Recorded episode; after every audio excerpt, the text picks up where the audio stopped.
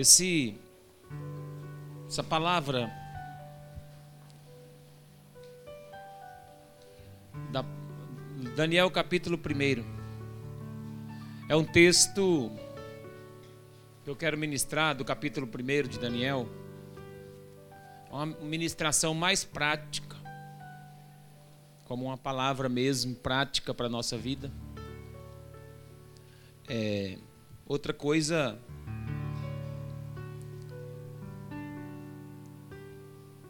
que eu quero dizer aqui com esse capítulo. O livro de Daniel é um livro extremamente profético e escatológico. Então, Daniel foi usado para profetizar no, durante o durante o período de três reis no período de Nabucodonosor, Ciro e de Dario. É, Daniel foi usado por Deus dentro do cativeiro. E é interessante, irmãos, como que a gente pode aprender algumas coisas com o Daniel.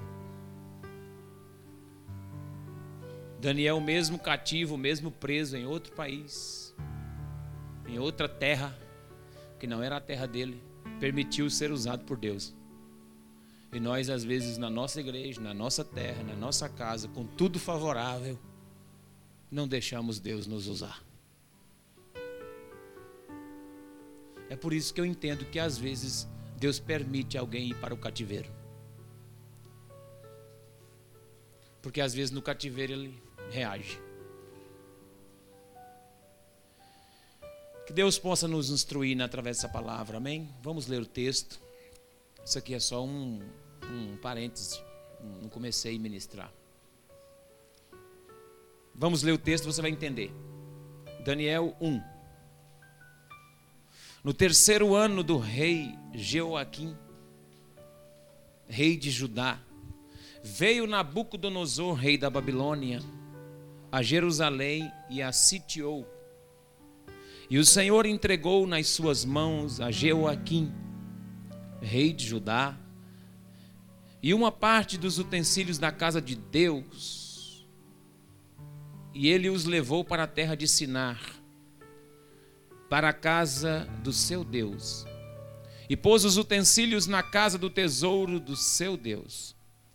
E disse o rei a Aspenaz, chefe dos seus eunucos, que trouxesse alguns dos filhos de Israel, da linhagem real e dos nobres, jovens em quem não houvesse defeito algum, formosos de aparência e instruídos em toda a sabedoria, e sábios em ciência e entendidos no conhecimento, e que tivesse habilidade para viver no palácio do rei, a fim de que fossem ensinados nas letras e na língua dos caldeus.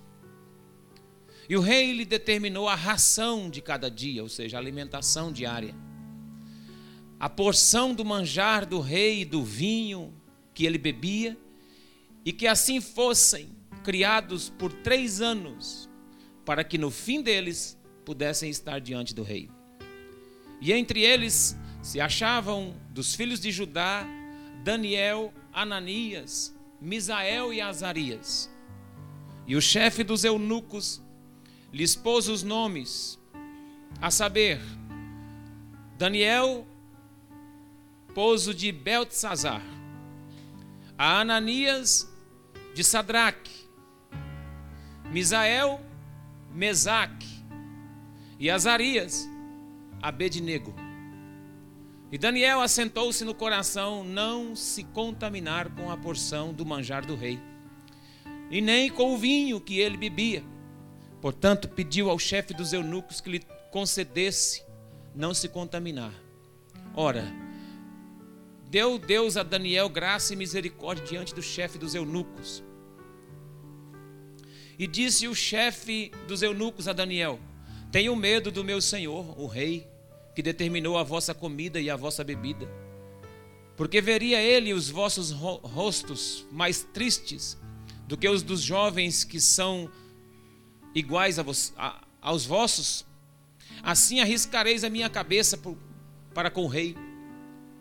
Então disse Daniel ao dispenseiro, a quem o chefe dos eunucos havia constituído sobre Daniel, Ananias, Misael e Azarias: Experimenta, peço-te, os teus servos dez dias, fazendo que se nos deem legumes a comer e água a beber. Então se veja diante de ti a nossa aparência e a aparência dos jovens que comem a porção do manjar do rei. E conforme vires, haja com os teus próprios servos. E ele conveio nisso e os experimentou dez dias. E ao fim dos dez dias, pareceram os semblantes melhores.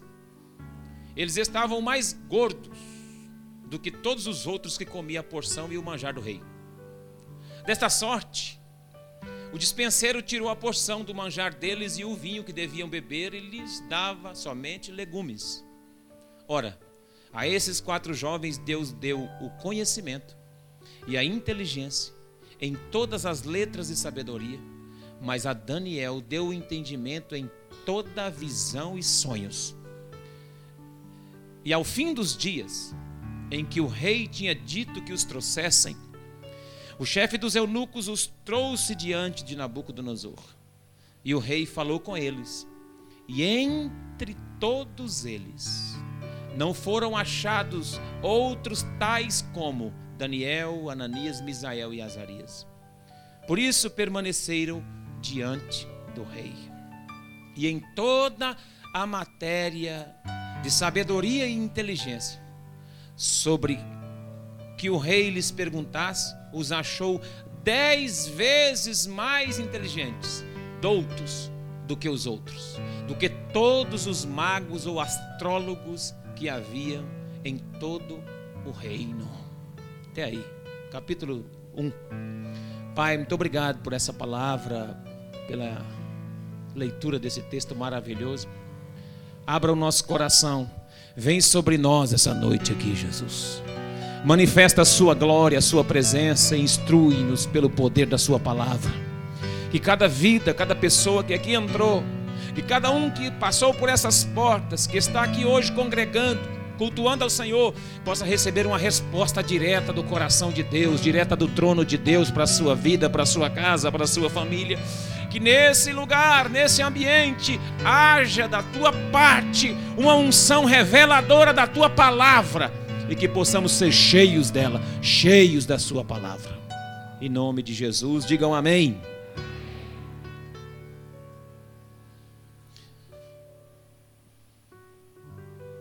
Eu quero pregar uma mensagem sobre rejeitando a contaminação do mundo. O texto em apreço é o texto inicial do livro de Daniel, onde toda a Judá, todo Israel e as tribos de Judá, por sua vez, foram sitiadas. Na época, Babilônia era a maior potência mundial. E o seu rei Nabucodonosor mandou saquear a Judá. As tribos que restavam em Israel eram as tribos de Judá sob o governo do rei Joaquim. E lá ele mandou sitiar, buscar os tesouros do templo e as coisas preciosas e, e eles foram saqueando Judá, saqueando o povo de Deus, levando prisioneiros para lá. E nessa primeira leva, levou cerca de 30 mil jovens de elite de Israel. E no meio desses aproximadamente 30 mil jovens de elite, estava Daniel e seus três amigos, Ananias, Misael e Azarias. Chegando lá em Babilônia, na Caldeia, Chegando na Babilônia, eles trocaram o nome segundo a origem e as religiões da, da Babilônia. O nome de Daniel se tornou Beltesazar. O nome de Ananias se tornou Sadraque. O, o nome de Misael se tornou Mesaque. E o nome de Azarias se tornou Abednego. E a história narra que o rei recrutou alguns desses principais nobres, dos jovens mais nobres do povo de Deus, para, para assistir no palácio. Seriam os jovens mais inteligentes que tinha lá. Recrutou e fez um período de teste probatório de três anos. E durante esse período de três anos, ele, o rei ia alimentá-los, o rei ia dar a bebida, o manjar que o rei comia, o vinho que o rei bebia, e todas as regalias do rei durante três anos, cuidando dos jovens, para que depois de três anos eles aprendessem toda a linguagem, as letras, a astrologia, a ciência, toda a sabedoria é, do, da, da Babilônia e de todas as coisas, de visões, de sonhos e tudo mais, e, e, e se apresentassem ao rei para poder servir ao rei. Até que não foi ruim. Eles foram cativos mas eles foram levados para lá para servir. Eles foram recrutados para lá para servir e eles foram colocados num local onde eles iam ser bem cuidados, bem tratados, comer bem. Eles estavam cativos, mas eles seriam bem cuidados, porque eles eram super inteligentes. E o rei queria usar a inteligência deles. Você sabia que o rei aqui representa o diabo. E você sabia que o, o diabo ele não dispensa a sua inteligência?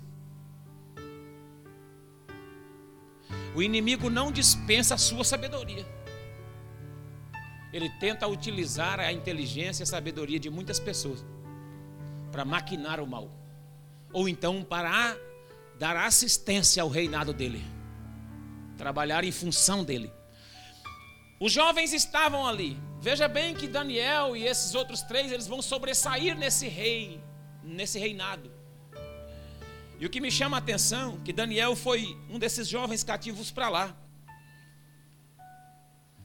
A sua fidelidade a Deus e a integridade moral de, de Daniel e dos outros jovens foi tão tremenda em meio à cultura. Porque a cultura babilônica era extremamente contaminada. E logo Daniel, com princípios de Deus, percebeu. A cultura e os ensinamentos de Babilônia era tão contaminada a ponto de a ponto de deturpar toda a formação moral e espiritual recebida por qualquer jovem. Na época que eles foram, foram conduzidos para lá, eles ainda eram jovens. E eles já haviam aprendido com os pais deles lá em Israel, mas eles, eles correram um grande risco de ser influenciado por uma cultura extremamente, extremamente diabólica, pecaminosa. Eles foram inseridos em um outro contexto de vida. E aqui nós podemos aprender algo nesse início. Quem é você quando está em outro ambiente, que não é o ambiente da fé? Quem sou eu quando não estou no ambiente da fé? Quem sou eu quando estou num campo minado? Quem sou eu quando estou sozinho? Quem sou eu quando não estou no culto?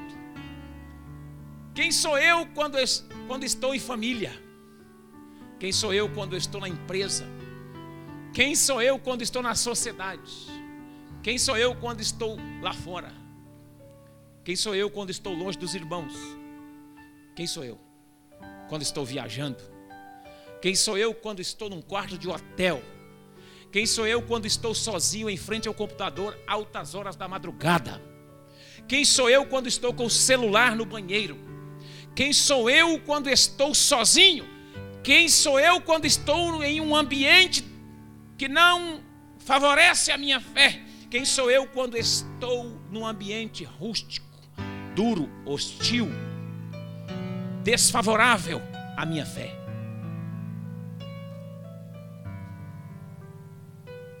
Daniel estava num ambiente que não favorecia a sua fé. Num ambiente de cultura moral e espiritual deturpada. Mesmo assim, Daniel, o texto o texto mostra grandes coisas que a gente pode aprender. Grandes. E Daniel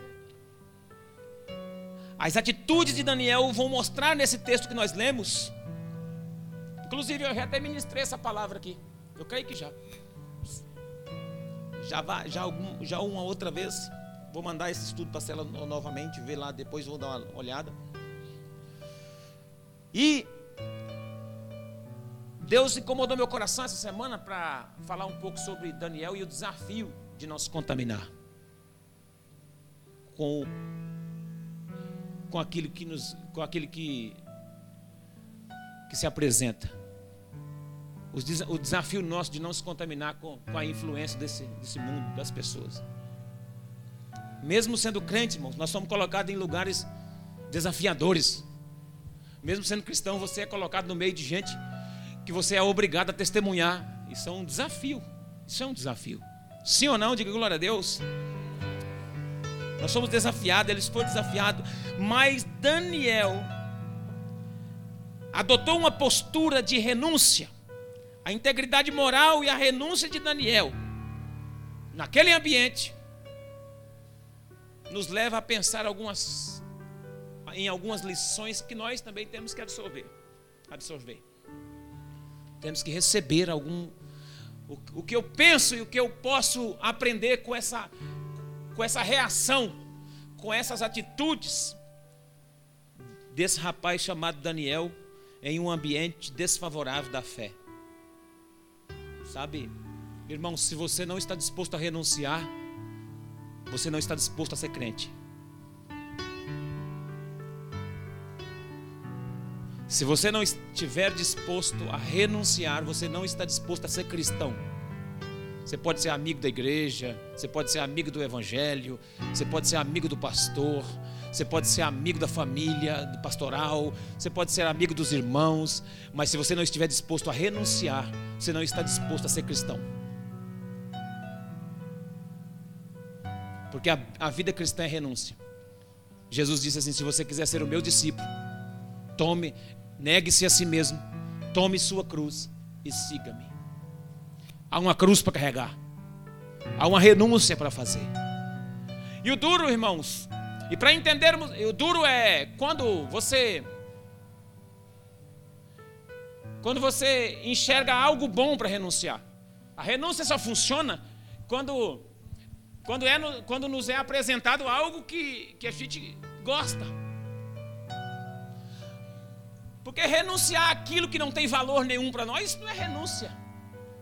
Eu até brinco quando falo sobre algumas coisas sobre renúncia, eu até, até brinco. Que às vezes já aconteceu comigo, a menina está querendo, não está querendo namorar, o rapaz está querendo namorar com ela, mas ela não quer namorar com ele. Ela achou ele mais, ela achou ele feio, alguma coisa desse tipo, e não quer dar um fora, quer ser educada com ele. Sabe o que ela fala? Tem que ver com meu pastor. Tenho que conversar com o meu pastor, porque o meu pastor é o homem de Deus para minha vida e ele vai direcionar. Como ele sabe que o pastor é bem rígido, ela vai falar: o pastor vai dar um corte, não está na hora dele namorar, então tá bom. Mas quando é um rapazinho bonitinho que interessa, que ela não quer nem saber a resposta de Deus e nem do pastor, já chega de mãozinha dada aí. Pai do Senhor, pastor, esse aqui é meu namorado. Falei, mas já? Tá nem sabendo? Não trouxe nem para a gente orar? Sabe por quê? Porque aquilo que a gente não, não dá valor, a gente renuncia fácil. E ainda quer que os outros, ainda quer que os outros descartem.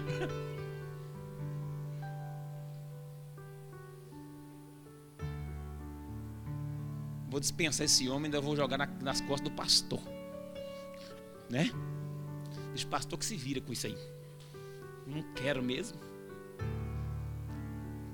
Quando a gente sabe a resposta de Deus, mas não quer, a gente procura alguém que dê uma resposta conforme aquilo que a gente quer. Isso não é renúncia. Isso não é renúncia. Renúncia é quando você quer algo E por amor a Deus você renuncia aquilo que aparentemente é bom para você. Você está no palácio do rei. Você está no palácio do rei. Só comida top, só manjar, vinho coisa boa, mesa posta. O que o rei está comendo está sendo colocado para você. Hum, meu Deus. Quem não gosta? Quem não gosta? Os outros, aqueles outros rapazes, tudo já. E o Daniel falou: rapaz, vem cá. Chamou o chefe do eunuco e falou: vem cá. Será que não tem como você mandar só legumes e água para nós? Porque eu não quero me contaminar com as iguarias, com as comidas oferecidas aos deuses aí que o rei come. Eu não queria contaminar com isso. Ele falou: Olha, você vai me complicar, porque vocês vão ficar fracos, vocês vão emagrecer, e aí o nível vai abaixar e eles vão me. Eles vão. A minha cabeça vai rolar. Ele falou: então faz o teste 10 dias, manda legumes com água, faz um teste. Depois de 10 dias, você dá uma olhada no nível. Se nós estivermos enfraquecendo, ficando magrinho, debilitado, e os outros estiverem num outro nível, aí você pode dar a comida normal que o rei designou, não tem problema. Comeram legumes, beberam água, ficaram em Deus, eles e os três companheiros deles, e quando chegaram dez dias, quando olharam, eles estavam mais bonitos mais forte do que os outros. Sabe por quê? Porque vale a pena renunciar às coisas desse mundo. Vale a pena. Deus, Ele vai te honrar, mesmo que aparentemente as pessoas achem que você esteja perdendo. Deus vai honrar a igreja, mesmo parecendo que a igreja está andando na contramão do mundo. primeira e grande lição que podemos aprender com Daniel sobre não se contaminar é resolução, firmeza. Ele resolveu, a Bíblia diz assim: olha, resolveu, verso 8. Daniel, porém, resolveu. Daniel, porém, propôs. Daniel, porém, resolveu em seu coração não se contaminar com a porção do manjar do rei. Isso aí, irmão, é questão de resolver a sua vida. Muitos oscilam hoje por falta de decisão na vida espiritual. Isso é decisão. Porque muitos crentes oscilam na fé. Ora estão bem, ora estão mal. Porque não decidiram verdadeiramente a quem eles estão servindo. De vez em quando eles comem do manjar. De vez em quando eles se lambuzam no manjar que o rei oferece, que o mundo oferece. Eles oscilam na fé por causa disso, porque não tem uma decisão firme em Deus. Por exemplo, quando não rejeitam certos convites, quando não rejeitam determinadas propostas,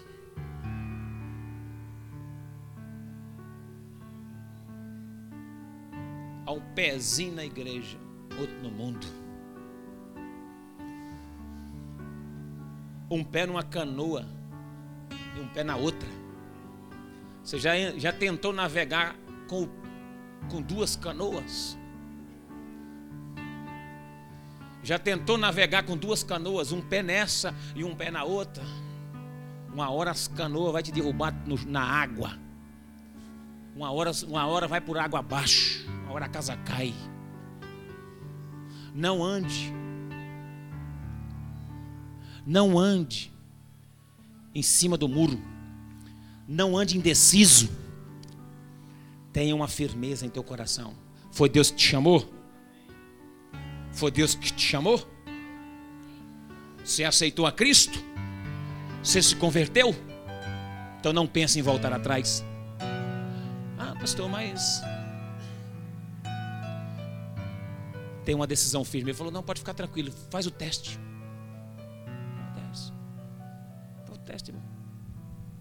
Você tem alguma dúvida com relação às questões espirituais? Faz o teste com Deus, irmão. Seja sincero com Deus. Seja fiel com Deus.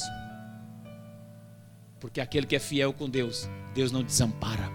Aquele que resolve firmemente, aquele que cumpre propósito, aquele que mantém firme o propósito. Se você fez um voto, se você falou com Deus que ia fazer, faça. Tome uma decisão firme. Resolva no seu coração. Resolva. Resolva no seu coração. O Josué disse assim: Olha, juntou todo mundo, o povo estava servindo outros deuses. E ele juntou a família dele e colocou no canto aqui. Ele fez uma reunião com o povo. Falou: A partir de hoje, vocês tomem uma decisão. Qual é o Deus que vocês vão servir? Porque eu e minha casa já tomamos a nossa decisão. Eu e minha casa serviremos ao Senhor. Faça uma reunião na sua casa. Coloque o povo no canto. Fala, nós já decidimos aqui. Nós vamos servir. Eu e minha casa serviremos ao Senhor. Nas festividades do fim do ano, tá todo mundo mamando. Tá igual o bezerrinho novo, mamando, você tá babando o canto da boca. E você é crente. Você já decidiu, você já decidiu, você já decidiu. Você já decidiu. Você não volta atrás não. Come carne de carneiro, come carne de boi, come carne frita, come carne assada, toma refrigerante, toma suco e só glorifica o Senhor. Falou, oh, Deus, muito obrigado, porque eu sou firme na minha decisão.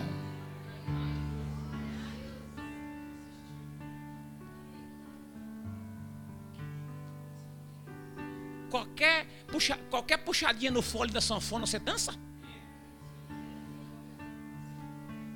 Qualquer puxadinha, qualquer riscadinha. Você já cai?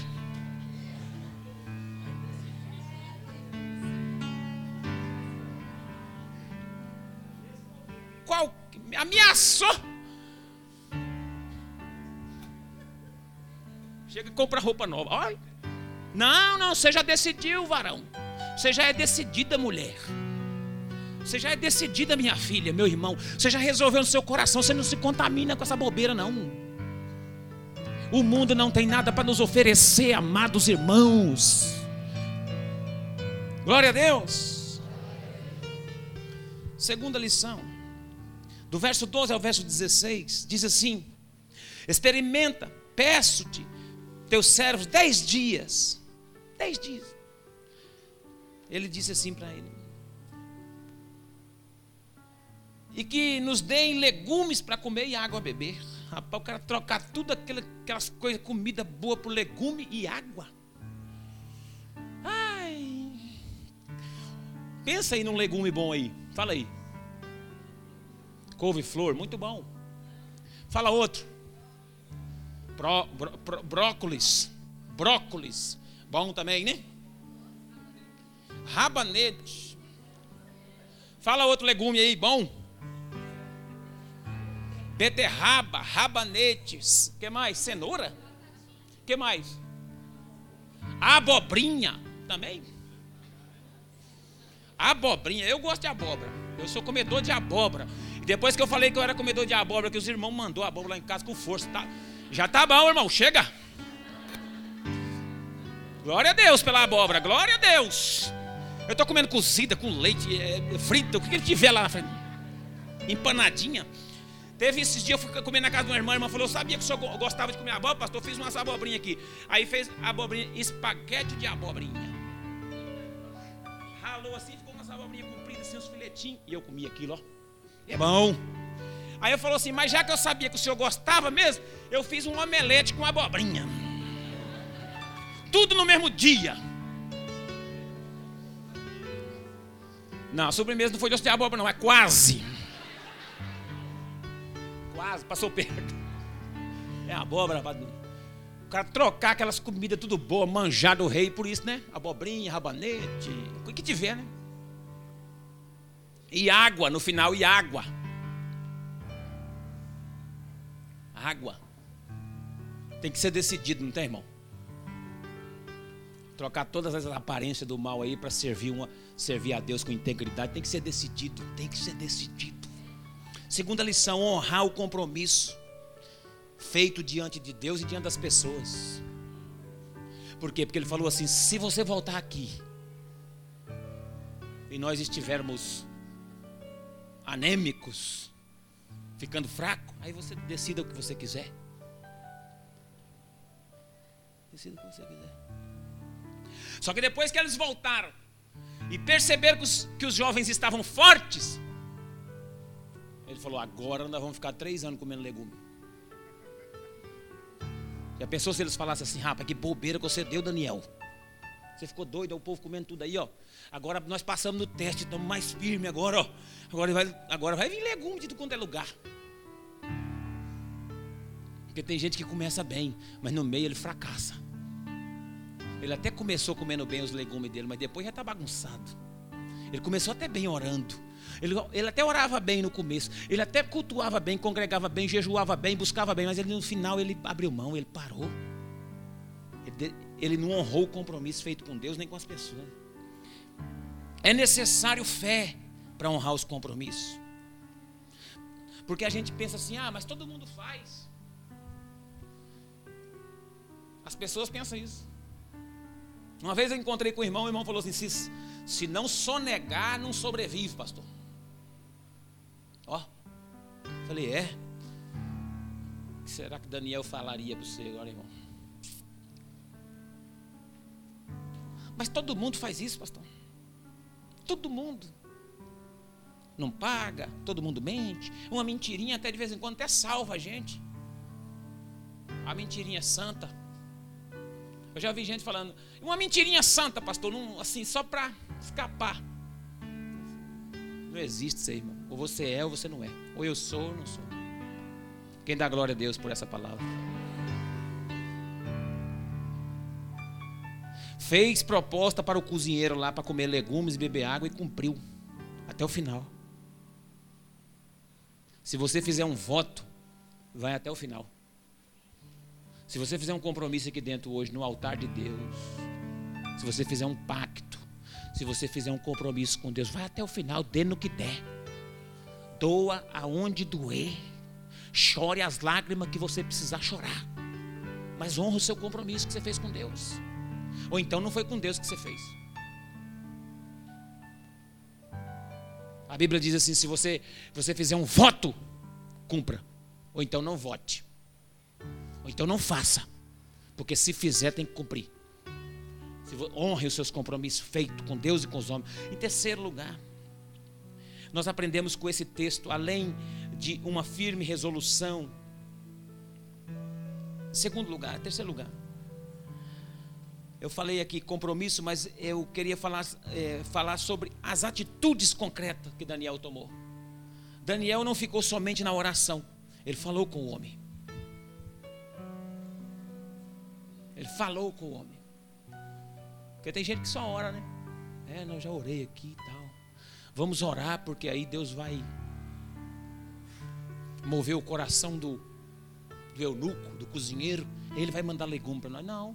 Ora, depois chama o homem e conversa com ele. Ora e fala com quem tem que falar. Deus vai te dar autoridade para você falar. Vai na humildade, vai na simplicidade. Ele chamou o eunuco e falou assim: Olha, você podia ver isso para mim, que eu não quero me contaminar com esse tipo de comida. Eu já orei aqui, vou pedir para Deus e vou orar para Deus manter o nosso corpo no mesmo nível dos outros, mesmo comendo legumes. E orar, mas eles também agiram. Atitudes concretas, irmão. Se você quer renunciar, se você quer, se você quer não se contaminar, você tem que ter atitude concreta. Você não pode ficar só na pseudo espiritualização. Você não pode ficar só, ai, orei, pastor, já. Mas é mais forte do que eu. Eu oro, oro, oro, oro, mas quando eu vejo, ah, paz. Ai, mas a oração não está valendo, pastor. Ora por mim. Não, irmão. Existe uma coisa, a Bíblia diz, a Bíblia diz assim: de tudo que se deve guardar, guarda o seu coração porque é dele que procede as saídas da vida. Tem, tem coisas que não é Deus que faz, sou eu. Tem coisas que Deus não remove de você, por quê? Porque você dá conta de remover. Ah, o dia que Deus quiser, eu, tô, eu paro. Não faz isso, irmão. Já tem dois mil anos na cruz do Calvário que Ele quer que você para com isso. Faz hora que Ele está querendo Ai, mas eu oro, mas não me liberto. Porque não, não, não, não, não. A libertação está aí. Você tem que tomar atitude concreta. Você tem que ir em cima. O que, que você quer? Você quer que eles mandem de legume para você? É, então peça para o homem. Você já orou? Fala com ele agora. Atitudes concretas em relação à renúncia. Ah, aquilo ali me provoca. Aquilo ali é problema para mim. Então foge daquilo ali, ué. Foge.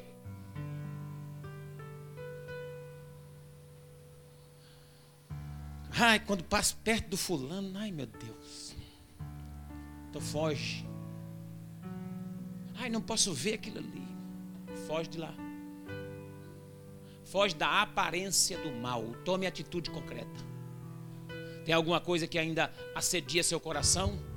Tem coisa que ainda arranca suspiro da sua alma? Então foge. Tem coisas que não adianta orar, tem que fugir. Paulo falou para o filho dele na fé, pastor Timóteo, pastor solteiro, homem, homem de Deus. Homem de Deus, solteiro com a igreja lotada. Timóteo, e podia, deveria ser bonito ainda.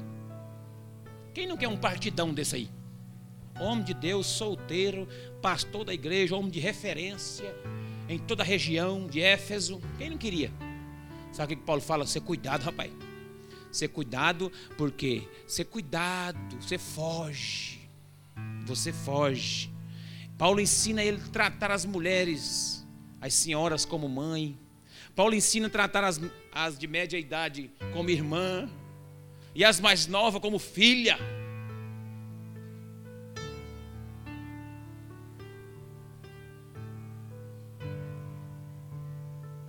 Nessa aí abraçando todo mundo a, a, a rolé e não. E achando que você domina, está tudo dominado. Não está não. Esse WhatsApp seu te condena. Esse WhatsApp seu está tirando sua paz, acaba com ele.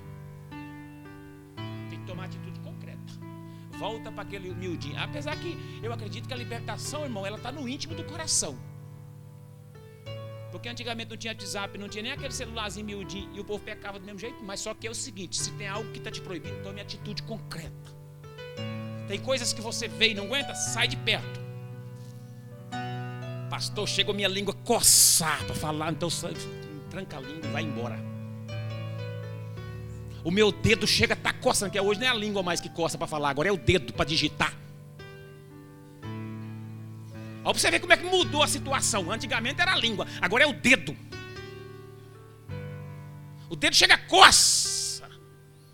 Eu vou ter que postar alguma coisa, eu que vou fazer um comentário aqui. Sai fora disso, esquece isso. Esquece, esquece. Fuja da aparência do mal fuja, tome atitude concreta. É sim, sim e não, não. O que passar disso é do diabo.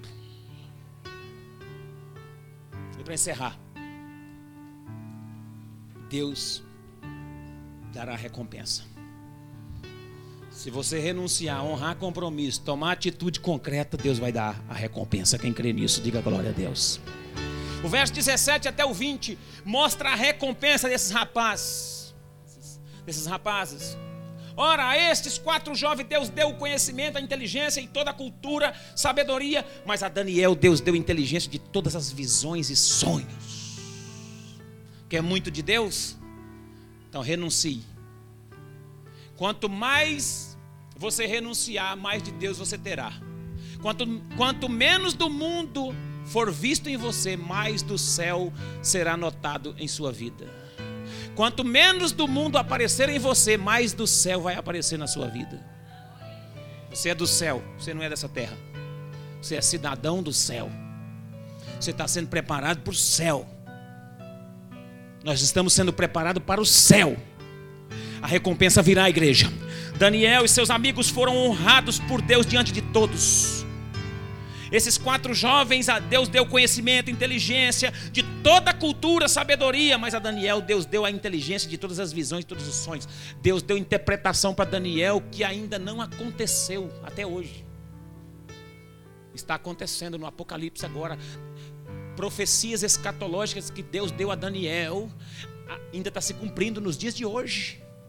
Deus, Deus desvendou os céus para o profeta Daniel. Daniel é um profeta escatológico. Daniel falou. O, Daniel, o livro de Daniel é um livro apocalíptico. É um livro apocalíptico do Velho Testamento. Deus deu as revelações. Deus deu as. Deus deu coisas que para para homem nenhum Deus entregou, entregou na vida de Daniel. Sabe por quê? Porque ele resolveu não se contaminar com as coisas do mundo. Essas coisas que estão no mundo, irmãos, nos contaminam e nos tira o céu. Nos tira a visão da glória. Nos tira a visão do sobrenatural. Nos tira a visão das coisas de Deus. Quanto mais do mundo for visto em nós, menos de Deus será visto em nós. Quem está me entendendo, diga glória a Deus. Vencido o tempo determinado pelo rei para que os trouxessem, o chefe dos eunucos trouxe a presença de Nabucodonosor. Então o rei falou com eles, e entre todos eles não foram achados outros como Daniel, Misael, Ananias, Misael e Azarias. De todos os outros, cerca de 30 mil jovens, nenhum Lógico que não, são, não foram todos os 30 recrutados para o palácio, mas de todos os outros que foram recrutados para o palácio, nenhum, não achou nenhum semelhante a Daniel, Ananias, Misael e Azarias. Porque resolveram em seu coração não se contaminar com as coisas do mundo. Qual é a sua decisão essa noite? O que tem te contaminado? O que tem te contaminado? Qual é a conversa? Qual é a infiltração? Qual é o pecado? Qual é a imaginação, o sentimento? Pessoas. Que é que tem infiltrado na sua mente a ponto de deixar você assim, ó, sem saber o que fazer? Por que você tem tanta vontade de conserto e às vezes não consegue? Por quê? Porque você não tomou uma decisão. Porque o dia que você tomar uma decisão, sua decisão será mais forte que qualquer outra coisa. Está em você o poder de decidir nessa noite. Fica de pé para nós orarmos. Vale a pena renunciar às contaminações desse mundo. Vale a pena. Vale a pena. Pois há uma recompensa. Em toda a matéria de sabedoria e de inteligência sobre que o rei lhes fez perguntas, eles foram encontrados dez vezes mais inteligentes do que os outros. Chamaram os magos, os sábios lá da Babilônia, e fizeram uma espécie de um teste. Chamaram os magos, os homens sábios da Babilônia, e colocaram próximo a Daniel, Ananias, Misael e Azarias. Eles foram extremamente mais inteligentes.